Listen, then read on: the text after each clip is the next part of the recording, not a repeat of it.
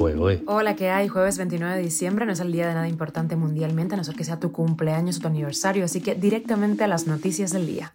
Esto es Cuba a Diario, el podcast de Diario de Cuba con las últimas noticias para los que se van conectando. El presidente de Rusia, Putin y Díaz Canel han acordado ampliar la cooperación estratégica entre sus gobiernos. Y La Habana vuelve a prorrogar la estancia de sus nacionales en el exterior y también ha aclarado que no prevé aumentar el costo de los pasaportes como se decían rumores.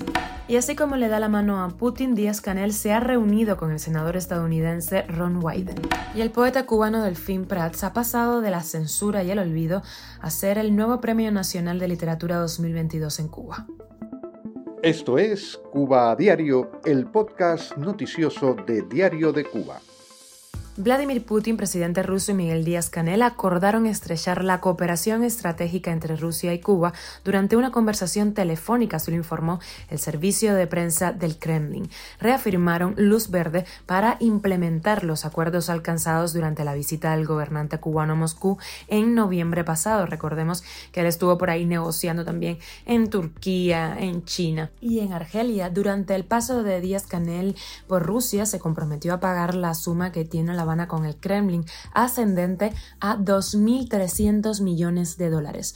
En febrero pasado, justo cuando Rusia invadía Ucrania, Moscú aprobó reestructurar esa deuda y otorgar un periodo de gracia para pagarla hasta diciembre del año 2027. A cambio, La Habana ha apoyado a Moscú en votaciones de organismos internacionales en donde se ha condenado a Rusia por la guerra y ha contribuido a la difusión de la desinformación rusa sobre su denominada Operación Militar Especial en Ucrania. Cuba diario. Y el Ministerio de Relaciones Exteriores de Cuba anunció el miércoles que va a prorrogar una vez más la estancia ininterrumpida en el exterior de los cubanos que viven en la isla más allá de los 24 meses que impone el régimen a los habitantes del país y cuya violación implica la pérdida de la condición de residentes. El permiso, que está activo desde que en 2020 la pandemia del COVID-19 obligara a cerrar los aeropuertos de la isla, se mantendrá hasta nuevo aviso. Todavía no se sabe hasta cuándo. Por otra parte, el Ministerio del Interior ha desmentido rumores sobre un posible aumento en el coste de los pasaportes.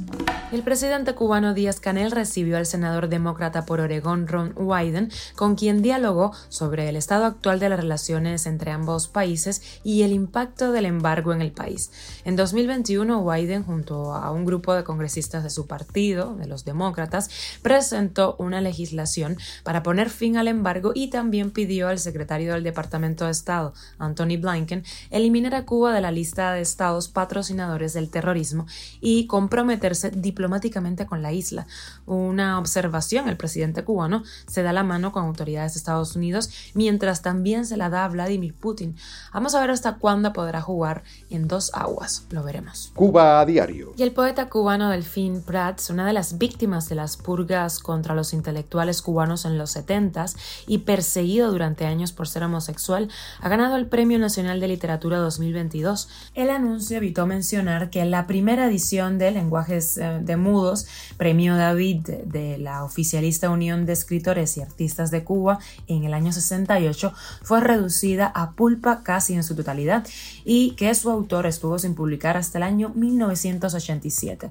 El libro censurado, que fue editado luego en España, no vio la luz en Cuba hasta el año 2012 en Holguín por edición la Luz. En ese mismo periodo de tiempo, aparte de ejercer diversos oficios para sobrevivir, Delfín Prats estuvo preso en el Combinado del Este y fue perseguido por la policía política por su amistad con el escritor Reinaldo Arenas, quien lo convirtió en uno de los personajes de sus libros Antes que anochezca y El color del verano. Delfín Prats fue la inspiración del personaje protagónico de Santa Andrés de Carlos Lechuga, cuya representación de un escritor homosexual y crítico al gobierno cubano no fue avalada por las autoridades cubanas. Hasta hoy su exhibición sigue estando prohibida en Cuba. El escritor vive actualmente en Holguín y trabaja en la promotora literaria Pedro Ortiz de esa ciudad. Y aunque estas fechas navideñas sean de celebración, de reencuentros, de alegría, no podemos dejar de mirar a aquellas familias que la están pasando súper mal en Cuba, que tienen una situación paupérrima. 64 años después del triunfo de la revolución, miles de familias cubanas viven en condiciones de extrema pobreza, muchas están encabezadas por mujeres solas, la mayoría afrodescendientes. Diario de Cuba inicia una serie con la historia de varias de esas madres y sus hijos abandonados por el gobierno. Ese escombro ahí, ya yo una vez subí un video de este, y todo el mundo vio el video ese. No, y la rata, la guayabita, lo majá, todo se me mete para acá. Ah, no, aquí dormimos con la, con la cucaracha, con las guayabitas, las recién nacidas, todo, dormimos con todo eso aquí. Rata que parecen murrones. Hay araña pelúa. Hay aracranes. Hay jugo. Cucaracha. De todo. Me llamo Yani Hija Piso Mora. Tengo 36 años. Yo tengo el VIH. Yo lo que necesito del Estado cubano es que me saquen de aquí. Y esto aquí se moja y mi hijo parece alergia y cada vez que llueve le brota mal la alergia. Porque la, la alergia le sale hasta con las manitos, con los pies y se me revienta completo. Madre de cuatro hijos, lo único que quiero es salir de aquí. Voy a llegar de una cola de ayer que estoy para comprar acero y aceite. Ya me ven dándole el pecho a mi bebé. Tengo tres niñas más. Vivo aquí en este humilde hogar que ustedes ven. Tenemos una camita para las cuatro, para las cinco dormir. Mi nombre es Daimara Caria Rodríguez Machado. Vivimos, somos un núcleo de seis personas, una persona mayor de 68 años, mi esposo y tres menores.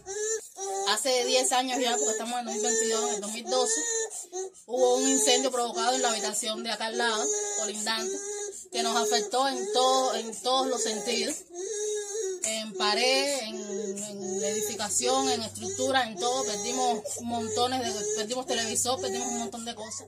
Ya llevo ocho años pues, eh, con el VIH sin la dieta, porque cada que voy, el doctor está de vacaciones o no está ahí. Porque es que no tengo dieta para mi enfermedad. Vinieron las personas del gobierno que estaban en ese momento de guardia. Eh, no resolvimos absolutamente nada, nos mandaron para albergue. En albergue nos dijeron que no había albergue. Eh, de ahí seguimos mi mamá, que en ese momento estaba en buena situación locomotora. Eh, era la que iba al gobierno constantemente junto con mi esposo. Ahí la compañera Olga, que era la que estaba en ese momento, ya fallecida en este momento, estaba en ese momento de presidenta de construcción. La peloteó todo lo que quiso. Una se llama Yaneli, la otra es Jocelyn, y hay Seri, y ahí estoy Jonathan, y mi nieta Jennifer, que es la que yo conmigo también. Un bañito, una cocinita, la salita. Por aquí, esperando a ver que lleguen tiempos mejores. Que esperemos que lleguen. Oye, oye. Esto es Cuba a Diario, el podcast noticioso de Diario de Cuba, dirigido por Wendy Lascano y producido por Raiza Fernández. Y bueno, ya casi se acaba esto, ya casi se acaba el 2022. Quiero preguntarte cómo visualizas el año 2023 en tu vida y darte las gracias por elegirnos este año para informarte con nosotros en Cuba Diario. Estamos contigo de lunes a viernes en Spotify, Apple Podcast y Google Podcast, Telegram y también en redes sociales. Yo soy Wendy Lascano y te mando un abrazo enorme.